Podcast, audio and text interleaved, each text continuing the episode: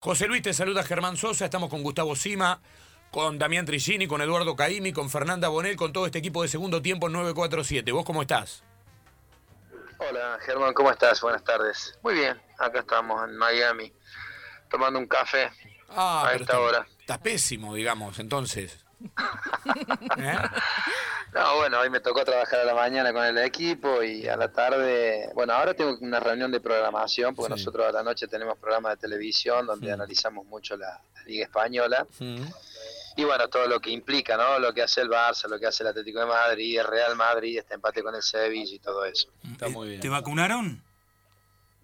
Hoy me hice la segunda, sí, por suerte. Mirá, mirá. Eh, mirá En realidad me la hice hoy, yo tenía turno, recién estaba hablando eh, por privada con Juancito Simón, porque acá dicen que no hay que dejar pasar tantos días, por eso es que eh, te dan 21 días para que surja el efecto, ¿no? Entre, Sí. entre una y la otra vacuna y no dejar pasar tanto tiempo.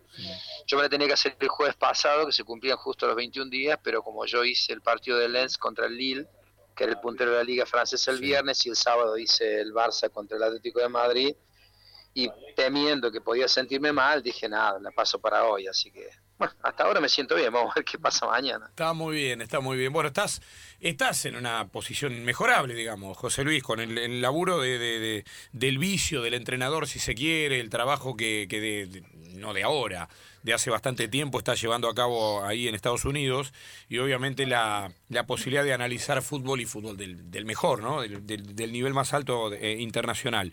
Y nosotros en esta parte del mundo, siguiendo de cerca, como seguramente vos también a la distancia, lo que va a pasar con, con Boca River, que se va a dar otra vez en un este, partido solo, donde uno va a seguir y el otro va a quedar con el motor humeante a la vera del camino. Eh, la verdad que es una semana llena de adrenalina, ¿eh? porque Boca tiene que jugar mañana con Santos por la Copa, un partido fundamental. Y después el superclásico. ¿Qué te sugiere todo esto, vos conocedor desde adentro, de los climas que se generan, más allá del tiempo que haya pasado, este, previo a este tipo de partidos? Sí, a ver, ¿qué, me- qué me genera? Me genera incertidumbre, sobre todo este, por lo que hace Boca. Este, Boca por ahí ha conseguido a través de, de- de Miguel este, un orden táctico y, y no ese equipo vistoso que por ahí todo el mundo quiere ver. Más allá que la historia de Boca no, no, no, diga eso, ¿no? Porque siempre dicen que Boca ha sido más de garra, de entrega, pero no hay que olvidarse que por Boca han pasado tipos que han jugado al fútbol este, extraordinariamente bien. Entonces, me, me parece que a esta altura de, de los acontecimientos y después de tanto tiempo de trabajo y de la mano del entrenador Boca debería jugar a otra cosa, ¿no? Yo lo vi el otro día cuando pierden contra Barcelona de Ecuador, prácticamente, no sé, le contabilicé creo que una sola llegada por Sí. parte de Tevez y me parece que para un equipo de la, de la importancia que es Boca me parece que es poco eh, para, para, para lo que está mostrando, ¿no? Y, y River, por otro lado, bueno, yo, yo lo veo a River un, un poquito diferente, ¿no? Sí, tal cual. Este, los dos estamos, eh, los dos están en permanente comparación si se quiere, pero no cabe ninguna duda que Gallardo tiene una ventaja por el tiempo de trabajo que lleva y por una idea que seduce un poco más. Eh, está claro que Boca, por ser Boca, eh, en algún, ni siquiera te digo en todos los partidos, pero en algunos partidos debería protagonizar bastante más y es como que, como que desde, desde la época de Alfaro, después de la final de Madrid, diríamos, desde la salida de Guillermo Barros Echeloto, que Boca ha tenido este, este este no animarse a dar el paso, el paso de ser un equipo protagonista. Este, ¿qué, qué clásico te imaginás a propósito de, de lo que se viene, eh, salteándonos un poquito el partido de mañana de Santos, José Luis? Porque eh, más allá de la, de la situación que se ha dado favorable a River en este tiempo, los clásicos, los partidos puntualmente, los clásicos entre ellos, sacando alguno en especial, han sido bastante parejos. No ha habido una diferencia tan favorable a River. Sí, yo creo que de los últimos clásicos, este, que bueno, sobre todo han sido empates, me parece que es lo que decía recién yo. Boca consiguió a través de Russo un poco más de orden. Marcelo lleva obviamente más de cinco años en el cargo. Este, se le fueron jugadores importantes, pero después eh, yo creo que él tiene el buen ojo para elegir jugadores técnicamente dotados, de buen pie. Pero no ha habido tanta diferencia. A mí me parece que Boca lo que se tiene que sacar de encima es el temor a jugar. No, no, no quiero utilizar el miedo porque si vos tenés miedo no, no puedes ponerte la camiseta de Boca, ¿no? pero sí el, temor es a, ir un poquito más adelante, siempre con un orden táctico, ¿no? Porque sabes que River, a ver, yo qué, veo del lado de River, yo veo que River, este, con esa línea de cinco mentirosa que la que muestra siempre este Marcelo, eh, te genera un montón de, problemas con los laterales y, y, por el otro lado no le pasa lo mismo a Boca, digamos, ¿no? Juegue quien juegue, juegue Fabra, este, juegue más, no sé, juegue Buffarini, me parece que River, por el lado de Angeler y de, Montiel, me parece que te genera un 2-1 por, por, las, por las bandas que lo termina complicando a cualquier rival, pero también tiene sus, sus, deficiencias este, defensivas. Por eso que han sido parejos los partidos, porque me parece que Boca lo ha equiparado desde lo táctico, pero no tanto así desde el juego. Hay gente muy joven en la mitad de la cancha de Boca, vos conocés muy bien esas funciones, tanto la de Almendra como la de Medina y el chico Alan Varela, que es una gran aparición. ¿Cuánto puede jugar eh, para esos jóvenes tener que mostrarse en un superclásico como este? Mira, eh, eh, es bueno que no le... A mí me tocó hacer acá el partido de Boca Stronger este, por los Libertadores y me encantaron los chicos en realidad, ¿no? Este, bueno, ya, a ver, nosotros tenemos que ya sacarnos este este latiguillo de decir chicos, porque ya no son tan chicos. Si vos ya estás en la primera de Boca es porque condiciones tenés. Yo recuerdo cuando llegué a Boca, a mi primer clásico contra River, lo enfrenté al Tolo Gallego y me decía, estás cagado, pendejo, ¿no? Y yo lo miraba y realmente, ¿no? Estaba un poco temoroso, pero bueno, eh, en el momento que el árbitro pita el inicio del partido, ese, ese, temor, yo siempre digo que en el, fútbol hay, dos tipos de miedo, ¿no? Está el miedo que te paraliza y el miedo que te mantiene alerta. Si otros chicos te salen con ese temor lógico, eh, pero es el de la alerta, y que son desfachatados a la hora de jugar porque tienen buena técnica, porque tienen buen pase, le dan una buena salida al equipo de atrás para adelante, me parece a mí que Boca tiene mucho más volumen de juego con ellos tres en el medio. Pero obviamente es difícil ponerse por ahí en la cabeza del entrenador. Yo como entrenador, como no le tengo miedo a nada, yo acá juego con tres de punta, este y aún, no sé, yendo empatando el partido, sigo con, con, tres de punta o perdiéndolo, obviamente sigo yendo al frente, pero no todos los entrenadores piensan de la misma forma. Y la siguiente pregunta tiene que ver con la actividad tanto de Boca y de River a nivel internacional, Boca con un viaje más corto, juega mañana en Vila Belmiro, River lo hará eh, contra Junior en Barranquilla, ¿no? ¿Me dicen que no? No, no hubo acuerdo. Eh, no va a jugar en Barranquilla. No va a jugar en Barranquilla, bueno, estaba planeado el viaje a Barranquilla. Sí, pero está muy complicado en La pregunta tiene que ver con esta eh, presión, si se quiere, de tener que eh, asegurar lo más pronto posible la clasificación en la Copa Libertadores de América. O, no hay ninguna influencia. Boca preservó a sus jugadores el otro día, perdió en Paraná y va a jugar con lo mejor mañana y lo hará seguramente el domingo, ¿no?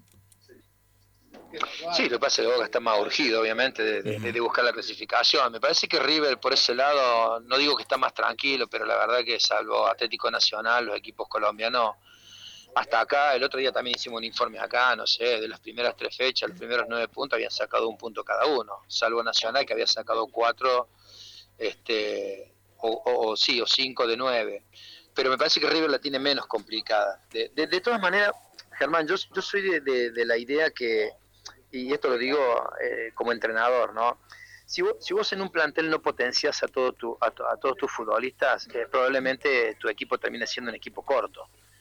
Y, esto lo digo porque hay entrenadores que se casan con 13, 14 o 15 jugadores de fútbol, como le pasa a Zidane con el Real Madrid, y después el, físico te termina pasando una factura. Yo aprendí mucho del maestro Tavares que él, él hacía mucho hincapié sobre aquellos que, que que eran suplentes, que no, que no jugaban por ahí a menudo, no tenían tantos minutos en cancha, entonces él, él trabajaba mucho la dinámica y todo eso con, esos futbolistas que normalmente no son titulares. Por eso digo esto, eh, para que tanto, este, yo creo que Marcelo lo hace un poquito más, pero por el lado de Boca este, también veo que lo intentan con los jóvenes, pero yo creo que ya es hora ¿no? de, empezar a potenciar los chicos del club, los que vienen empujando de abajo hacia arriba, y que todos puedan tener este, más, más minutos en cancha para que después los entrenadores no se encuentren con esta situación, ¿no? que siempre tienen que estar utilizando a los mismos futbolistas para ambas competiciones.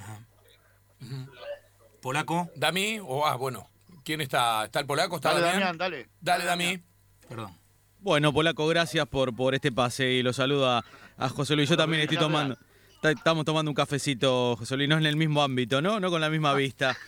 Eh, pero también muy, muy orgullosos del trabajo que, que, desarrollamos. Y te escuchaba atentamente el análisis de los jóvenes volantes de Boca, de esta actualidad, de, lo que viste contra eh, Barcelona, sobre todo, que obviamente ese día no fue la mejor versión. Justo había agarrado una rachita de, de cinco triunfos consecutivos. Y River, en contrapartida, eh, tiene partidos muy buenos, con goleadas, mantiene el nivel, arrasa a los rivales y tiene otros donde deja dudas y parece haber eh, perdido un poco esa regularidad. También hay atenuantes, ¿no? Recambio, jugadores que estuvieron lesionados con COVID, eh, movimientos en la defensa, venta, jugadores que están llegando.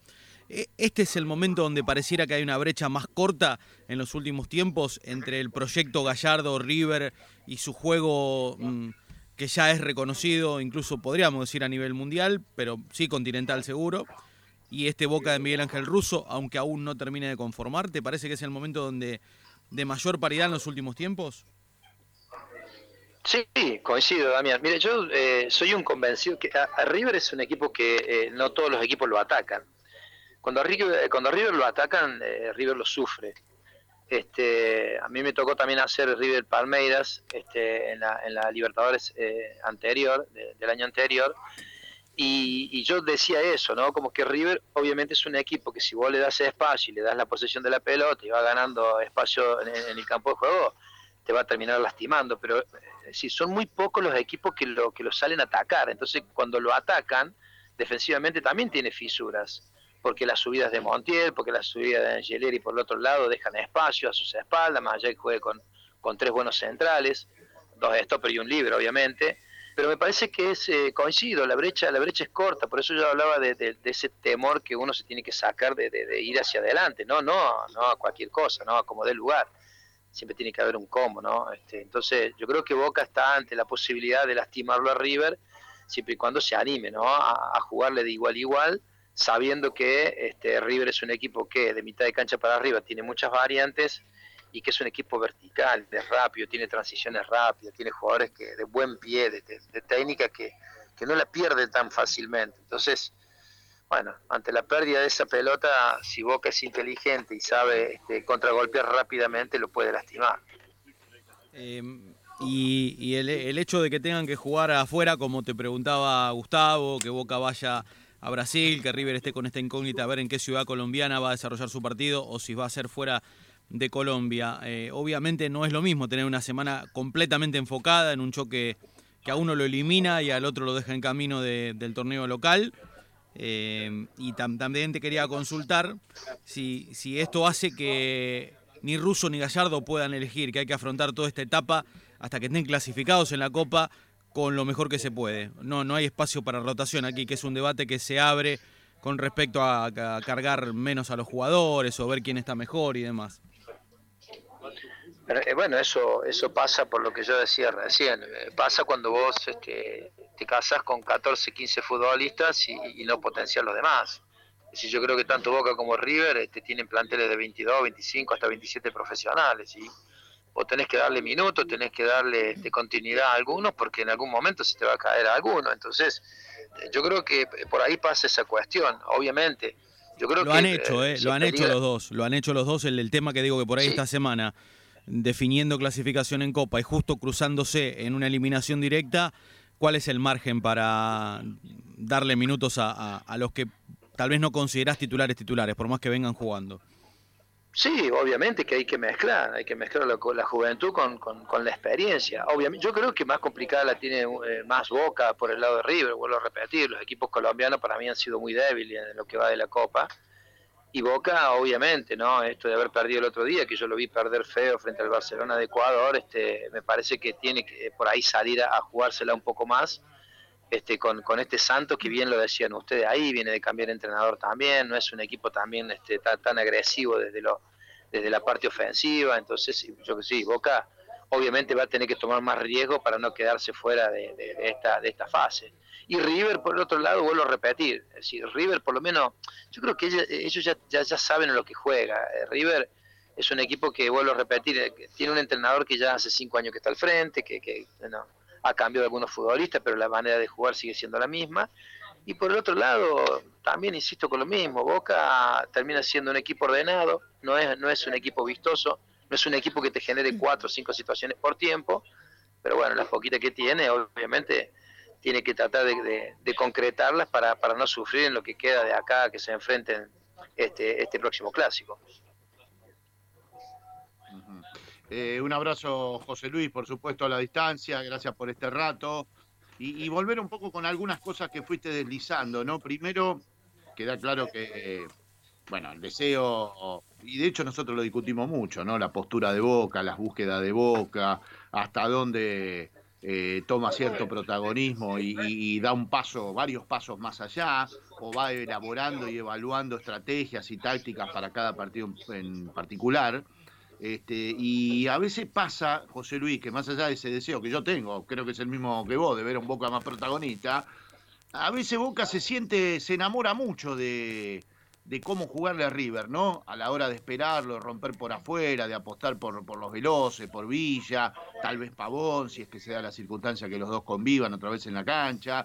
Y no solamente Russo, lo han hecho otros entrenadores, ¿no? De salir rápido, romper por afuera, tomarlo a River mal parado en alguna contra. Algo de eso sucedió en el último partido, ¿no? Cuando Boca saca ventaja en el partido que se jugó a principios de este año, en donde estuvo muy cerca de ampliar la diferencia, después empató Palavecino.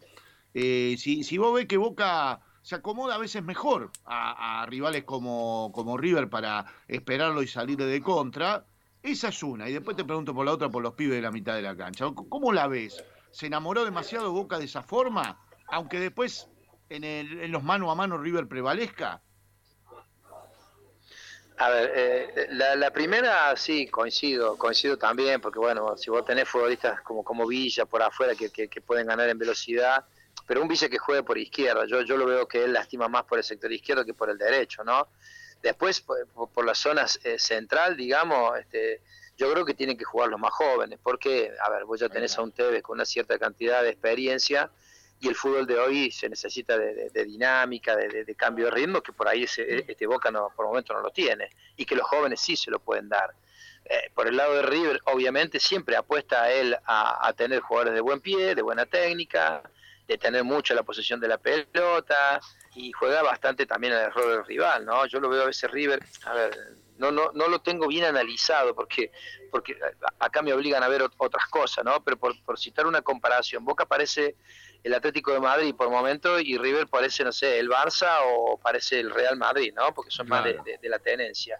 Pero este, yo creo que los dos tienen armas eh, como, para, como para jugar a otra cosa, ¿no? Yo veo que River sabe a lo que juega, pero a mí me parece que Boca tiene futbolistas para jugar a otra cosa. Por eso hablaba mm. al comienzo de la entrevista de ese, de ese, de ese temor a, a, jugar y no, no miedo, ¿no? Porque miedo no puedes tener. Pero a mí me, da la sensación que tienen los dos plantel, primero para hacer un, partido de ida y vuelta, y seguramente este tipo de partido, no importa cómo llegue uno y cómo llegue el otro, me parece que estos partidos se terminan definiendo por, por pequeños detalles, a lo mejor una pelota parada, a lo mejor la, no sé, la desobediencia táctica de algún futbolista que, salga de, esa quintita en la que te pone el entrenador y te dice, mira, vos tenés que hacer esto, esto, esto y esto, y vos rompes con eso, que a mí me gustaba hacer eso, a mí el maestro Tabar creo que me ponía porque yo lo tenía junta atrás a mi espalda y a mí me llegaba, me gustaba llegar al área por enfrente, pisar el área rival. Y era muy desordenado tácticamente, por eso cuando a mí me preguntan, che, ¿de qué jugabas Villita Y yo era un volante desobediente, era un volante de contención, ni un volante mixto, no sé, yo me considero que que fui un volante desobediente y, esa es la sensación que tengo del fútbol de hoy, que faltan este, futbolistas así, ¿no? que, que, rompan la estructura de ir para adelante y no quedarse tanto ahí estático de, de, lo, de lo táctico, ¿no? propiamente dicho, lo que te pide el técnico. Claro, bueno, no, no sé si los tenés tan vistos a los pibes, a esta mitad de cancha de Boca novedosa y sorprendente y tan fresca, pero me parece que ahí Boca que yo creo que le estaba faltando jugadores de esas características, ¿no? De esos que rompan y pisan el área. Eh, tal vez lo tenía antes con Capaldo, pero Capaldo tal vez no tiene tanta vocación para dentro del área ser un definidor, le falta más frialdad, tal vez, más, más experiencia, pero sí la ha conseguido con Medina, ¿viste? Porque Varela te la saca limpia, es, muy, tiene mucha ubicuidad, maneja bien los tiempos ahí en el medio, eh, Almendras conduce, es el pase preciso, y Medina pisa el área, pero un infinidad de veces, José Luis, y muchas veces ha llegado a posición de gol, ¿no? Y ha convertido, pero llega todo el tiempo, a veces sin que se lo detecte, ¿no? Me parece que ha logrado Boca también con, con los pibes esa, ese futbolista que rompa línea y aparece para sumarse a Tevez, darle alternativa a Villa, lo que van por afuera. Sí, le da más frescura, obviamente. Yo eh, recién decía, yo hice el partido contra el Stronger, también que el Stronger no fue la gran oposición para ese Boca, este sobre todo con más de 3.600 metros de altura, Ah, pero lo vi muy bien a Medina. Sí, sí, sí, sí. lo vi. Ahora, yo quiero, yo les voy a hacer una pregunta a ustedes, ¿no? Yo no sé, me voy a poner yo en periodista, pero yo le he visto jugar muy bien a Capaldo de volante de contención. Yo no sé por qué a veces lo veo el lateral por derecha o un volante por, por afuera. Es decir, o, veo muy mal el fútbol o, o realmente no estoy, digamos, a, a tono de lo que es el fútbol argentino, ¿no? Pero yo lo he visto jugar muy bien y no entiendo el por qué a veces este Capaldo de lateral por derecha. eh, yo, yo probaría con un Capaldo en la mitad del campo y con estos pibes, ¿no? Este, que, que bien lo, lo decías vos, Varela. E- Este chico, por ejemplo, este Medina, a mí me encanta. Son, son, son chicos atrevidos que, que en el partido ese contra, contra el Stronger eh, eh, prácticamente no perdieron una pelota. Entonces, eh, obviamente le da más frescura al equipo, le da más eh, mejor trato de la pelota. De- desde adentro hacia afuera transmite otra cosa el equipo con los chicos esto. Claro. Germán. Sí, sí, tal cual. Bueno, a ver, lo de Capaldo de lateral surgió por una necesidad, ¿no? En un momento en el que Buffarini no estaba para jugar. eh, y, y bueno, la idea fue que Capaldo ocupe ese lugar. Fue un poco un remiendo de Russo en un determinado momento y después se ve que le gustó el rendimiento y lo dejó ahí. Este, yo creo lo mismo que José Luis, creo que es un jugador con un despliegue extraordinario y capaz, capaz que le bajaron las acciones por un par de goles importantes que se perdió, producto de que este, corriendo tanto a veces suele desordenarse y bueno, puede ser que pase por ahí. Si uno tiene que buscar una explicación de por qué no lo sostuvieron como mediocampista y apareció esta posibilidad de, de plantarlo de lateral derecho, ¿no? Pero bueno, está nuestra compañera Fernanda Bonel también este, aquí con nosotros. Eh, hoy, ¿Hoy lo vas a dejar tranquilo, José Hoy- Luis, o tenés la gran pregunta? no, no, lo voy a ¿Lo vas a dejar tranquilo. tranquilo? Sí, sí, sí. No lo puedo creer. Porque te digo, José Luis, Fernanda Por cuando mete la pregunta del cierre es letal. Por- sobre todo porque gambetea y agarra para el lugar menos esperado. Pero hoy, como está con un llamado ahora, está averiguando Sí. una información muy importante, este, hoy vas a sobrevivir, por suerte. Te agradecemos este, este rato, ¿eh?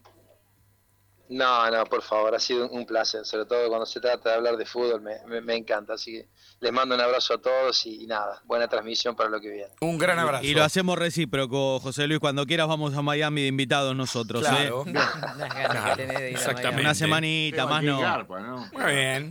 Auto deportivo, Eh, este descapotable, codo en el. No, en- no, tranquilo, tranquilo. Vientito. Tranquilo, ¿Eh? no, que nos Sí, inviten yo- nada más al programa. Vamos al programa a hablar de fútbol.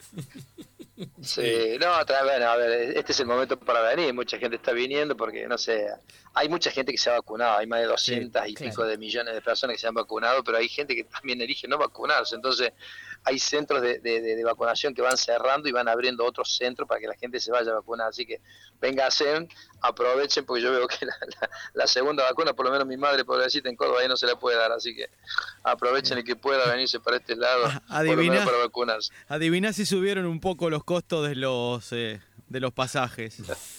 Adivina. ¿Querés hacer una apuesta? Sí. No, no, en eso no apuesto porque sé que voy a perder, así que no. Pero Gracias. cuando quieran, acá me van a encontrar. Gran abrazo, José Luis, ¿eh? Abrazo para todos. Abrazo eh, grande. Un abrazo. José Luis. Villarreal, ¿sí? Pasó por Boca, pasó por River y hemos analizado un poco la gran antesala de, de la semana, especialmente del superclásico que se viene el fin de semana por la Copa Local en cuartos de final. Domingo 17.30, recordemos, la programación que, que la AFA empezó a, ya desde anoche, ¿no? Sí. empezó a conocer. Eh, y bueno, después hay otros duelos interesantes, ¿no? Muy